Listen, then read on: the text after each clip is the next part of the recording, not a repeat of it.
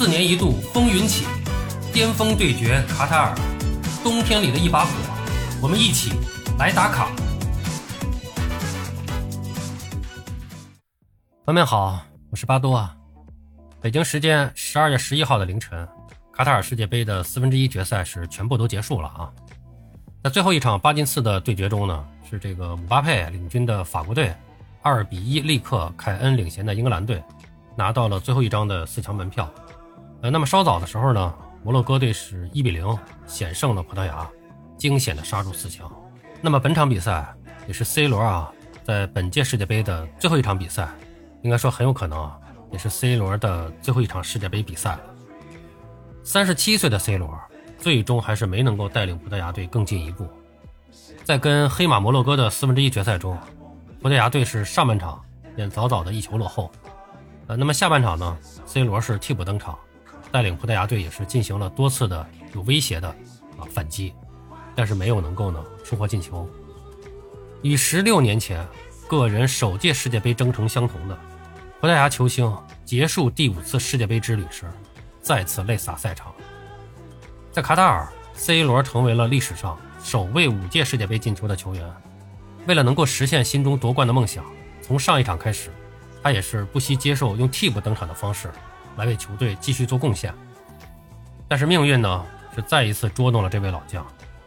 在与摩洛哥比赛的伤停补时阶段，啊，C 罗还是有一记颇具威胁的低射，被比赛中呢一直发挥神勇的这个摩洛哥门将布努挡出了。那么比赛结束以后呢，C 罗也是转身离开，径直走向了球员通道。掩面哭泣的 C 罗有太多的无奈和遗憾需要去倾诉，啊，只是不知道他会不会。再去找摩根倾诉了啊！C 罗第一次参加世界杯是2006年对阵伊朗的比赛，他凭借点球取得了世界杯的首球。那届世界杯，葡萄牙队是挺进四强，获得了第四名。2010年，C 罗是作为队长参加世界杯，在八分之一决赛中呢是被西班牙淘汰了。2014年，C 罗是再次参加世界杯，葡萄牙队是小组没有能够出线。2018年。C 罗在对阵西班牙的比赛中呢，是上演帽子戏法，但是球队呢以小组第二出线以后呢，被乌拉圭淘汰了。那么本届世界杯，葡萄牙最后呢是止步四分之一决赛，输给了摩洛哥。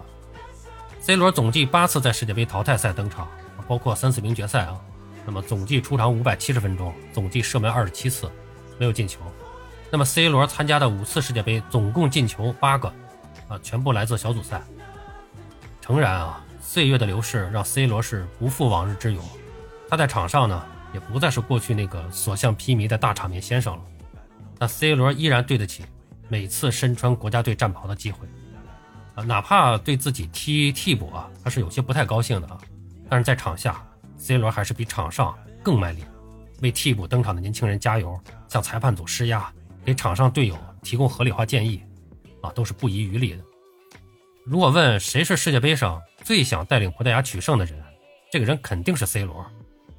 葡萄牙队失利以后呢，也有很多球迷啊，包括 C 罗的女朋友和他的姐姐啊，都是抨击葡萄牙队的主帅。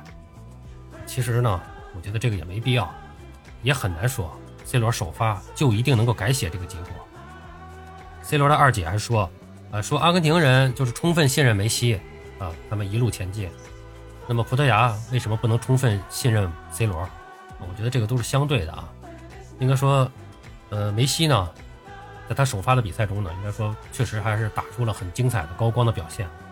应该说，最近这一年，特别是最近这一个赛季来说，C 罗并不是没有首发的机会，无论在俱乐部还是在国家队，他并不是没有首发的机会啊。但是呢，客观的说啊，基本上他并没有打出高光的表现啊。所以说这个呢，应该说也不能够完全怪这个。主教练的选择。那么战胜葡萄牙队以后呢？摩洛哥队是闯入了卡塔尔世界杯的四强，非洲足球的历史也是就此被改写。啊，这是非洲球队首次晋级世界杯四强，这是真真正正的打破欧洲人和南美人垄断四强的这么一个壮举。那么零二年韩国那个实在是不能跟这个相提并论啊。那么此前非洲队在世界杯赛场上的最好成绩是八强。当年的喀麦隆、塞内加尔还有加纳，这三支队都曾经打入过四分之一决赛。那么对于摩洛哥队而言呢，接下来每往前走一步都是历史。现在是四强落位，很多新的故事在等待书写。在克罗地亚狂想曲面前，桑巴舞旋律是没能够继续。从小组赛到四分之一决赛，球风华丽的巴西都被认定是大力神杯最有力的竞争者。然而，面对顽强的克罗地亚人，内马尔的进球是没有能够帮助桑巴军团在加时赛解决战斗。战到十二码点上，略显紧张的巴西人就败下阵来，也再次成就了克罗地亚门将科瓦科维奇。同样作为夺冠热门，卫冕冠军法国队。成为了英法大战的胜利者，老将吉鲁的头锤破门，帮助高卢雄鸡是锁定胜局。而比赛中的两粒进球都跟格列兹曼有关，看得出来啊，这位球队大脑已经是掌握了调动攻击线的说明书。对于志在卫冕的法国人来说，这绝对是个好消息。四强出炉以后，争冠的格局呢也是随之明朗。接下来的半决赛将由阿根廷对阵克罗地亚，摩洛哥挑战法国。啊，综合分析双方的实力啊。呃，阿根廷和法国晋级决赛的概率呢是比较大的啊。呃，梅西和莫德里奇两位现役金球先生将迎来直面对话。四分之一决赛中，两队均是通过点球大战取胜，而且门将呢都有上佳的发挥。相较于克罗地亚，阿根廷队的年龄结构更加合理。在梅西的带领下，一众小将呢也开始能够多多少少的啊，开始能够帮助梅西分担一下比赛的重任。那么综合考虑呢？这场比赛应该说，阿根廷队的胜面是比较大的啊。那么本届世界杯开始以后，阿根廷队是先冷后热，首战就一比二不敌沙特，但此后呢是一路连胜，特别是四分之一决赛在对阵荷兰的时候，更是一度两球领先。啊，更为难得的是，他们的领军人物梅西是渐入佳境，几乎场场进球。那么所有这些都预示着阿根廷正稳步走在夺冠的道路上。克罗地亚这边呢，虽然三十七岁的领军人。莫德里奇是宝刀不老，依旧神勇。但是克罗地亚队呢，综合来说还是不具备夺冠的硬实力啊。那么最典型的呢，就是世界杯开打以来，克罗地亚队五场比赛只取得了一场胜利，能够走到四强实属不易。五场比赛四场平局，说明克罗地亚队的攻击力不够啊，没有强力的攻击力做支撑，格子军团很难走到最后。想过阿根廷这一关也确实不太容易。但是呢。克罗地亚打到现在啊，这强悍的防守啊，超强的韧劲儿，已经是让谁都不敢小看了。加时赛之王打出什么样的表现都不意外了。你要说他进攻能力不行吧，可他在淘汰赛上两次比分落后都能打回来，这也真是神奇。而阿根廷队呢，在战胜荷兰队以后啊，双方的冲突引起了不小的争议，这似乎啊为阿根廷队是败掉了一些人品。啊，我们在这里啊不想去辨别谁是谁非。因为我们都无法获得完整的、真实的、全过程的准确冲突信息，而且很多事情，说实话，过去就过去了。我们只关注单纯的足球，虽然足球并不单纯啊。呃，从另外一个角度看呢，梅西反常的盛怒，没准也是个好事儿。往日的梅西就是太乖乖先生了，在足球场上展露一些个性，有一点火爆脾气，也许还能增加点霸气，激发一下全队的士气。再看看法国跟摩洛哥这边啊。摩洛哥能够连胜西班牙、葡萄牙，已经足以说明他们实力不俗了。但客观分析这两场比赛，摩洛哥能取胜啊，应该说这个还是有一定的这个运气成分。对阵斗牛士啊，是靠点球取胜；交手葡萄牙被压着打，两场比赛其实他都不占任何优势。那么这样的事情，再一再二很难再三，再想过高卢雄鸡这一关，却是比较难的。这个，那么面对本届赛事最大的黑马。法国队也是不可以掉以轻心，摩洛哥队拥有最严明的防守纪律，这让他们的后防线十分的稳固。打到目前为止，他们也只是失掉过一个乌龙球。而法国队呢，是坐拥姆巴佩、吉鲁和格列兹曼的豪华锋线，那么这势必呢又是一场矛与盾的对决。与葡萄牙队相比啊，法国队攻击点更为丰富，如果调动得当，卫冕冠军是有望胜出。其实打了这么多天比赛，大家也能感觉到。这赛前的分析啊，在比赛实际的走势面前，往往就是苍白无力的啊，这很正常啊，因为决定一场比赛的因素太多了。赛前再全面的分析，也都是纸面分析。比赛一打起来，那根本就不受控制了。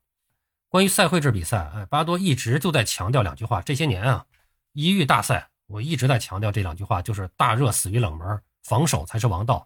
哎，这真是这么多年看世界杯啊、欧洲杯啊、美洲杯啊，事后总结出来的。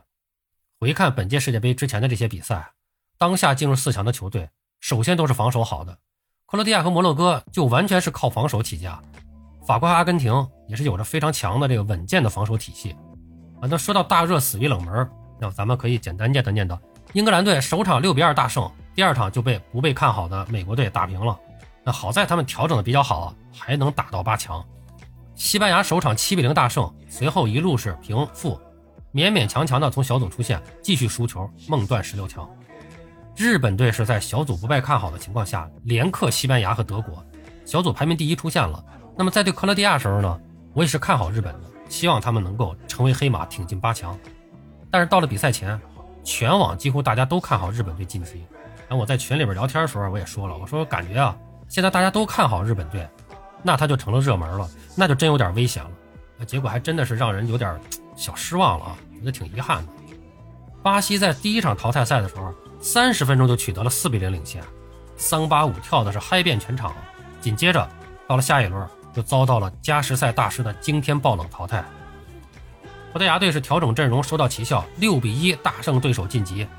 在前脚巴西出局的情况下，本就是夺冠热门的他们，热度迅速暴升，结果马上就被防守之王淘汰出局。可以说，葡萄牙对摩洛哥这一场比赛。就把那两句话都诠释到位了，哎，就是大热死于冷门，防守才是王道啊。还有就是现在进入半决赛的这四支球队，咱们看一下，克罗地亚一路上啊，除了点球获胜，只赢过一场球；摩洛哥也是，除了小组赛对内讧的比利时是个二比零，其他呢就是二比一，一个球的优势胜过小组最弱的加拿大。而梅西领军的这个阿根廷队呢，干脆首场就是爆冷负于沙特，那么剩下的比赛中呢，全是小胜或者点球。没有一场比赛进球超过两个，而强如法国队啊，除了小组赛首场四比一大胜澳大利亚以外，最多的就是三比一两球胜波兰，而且在小组赛最后一场还零比一负于了突尼斯，啊，就正是这种啊有实力不张扬、不温不火，甚至有点磕磕绊绊的，才能走得远，走到最后。啊，很多朋友呢也都希望说巴多预测一下后面的比赛，对我的观点一直就是这样，这比赛是没法预测的，很难预测，我只能说一下呢。我希望出现的局面啊，就是比赛打到这个时候啊，应该说呢，实力呢，大家都有，也都摆在这儿了，发挥也都比较稳定了，再爆冷的机会是不多了。因为现在这会儿就属于打明牌了，谁是怎么回事，大家都心里清楚了，就看谁临场发挥和组合的好了。那么我当然是希望法国和阿根廷在决赛中相遇，然后希望是阿根廷最终登顶，梅西封王。啊，但是呢，咱客观的说，从绝对实力上看。还是法国队更占优势一些，哎，那么法国队更有可能成为历史上第三支卫冕成功的球队，啊，前两支是意大利和巴西啊。那么阿根廷要夺冠，真的还是得看梅西能不能反复的展现巨星本色了，啊，但是呢，其实接下来的这个比赛呢，半决赛、三四名，包括决赛，还是有很多剧本可以选择的，或许很多新的历史会得到解锁。你比如说。克罗地亚能不能连续两届世界杯跻身决赛？摩洛哥能不能成为第一支跻身决赛的非洲球队？法国会不会和克罗地亚重演上届的剧本？阿根廷和摩洛哥会不会把欧洲球队踢出决赛呢？要知道历史上啊，只有第一届世界杯1930年和1950年的世界杯两次世界杯的决赛上没有欧洲人的身影。啊，总之啊，一切谜题后天凌晨开始解答。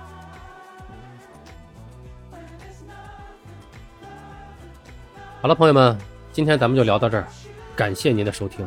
您有什么想和巴多交流的，咱们评论区见。欢迎收听、订阅、评论、转发，我们下期再见。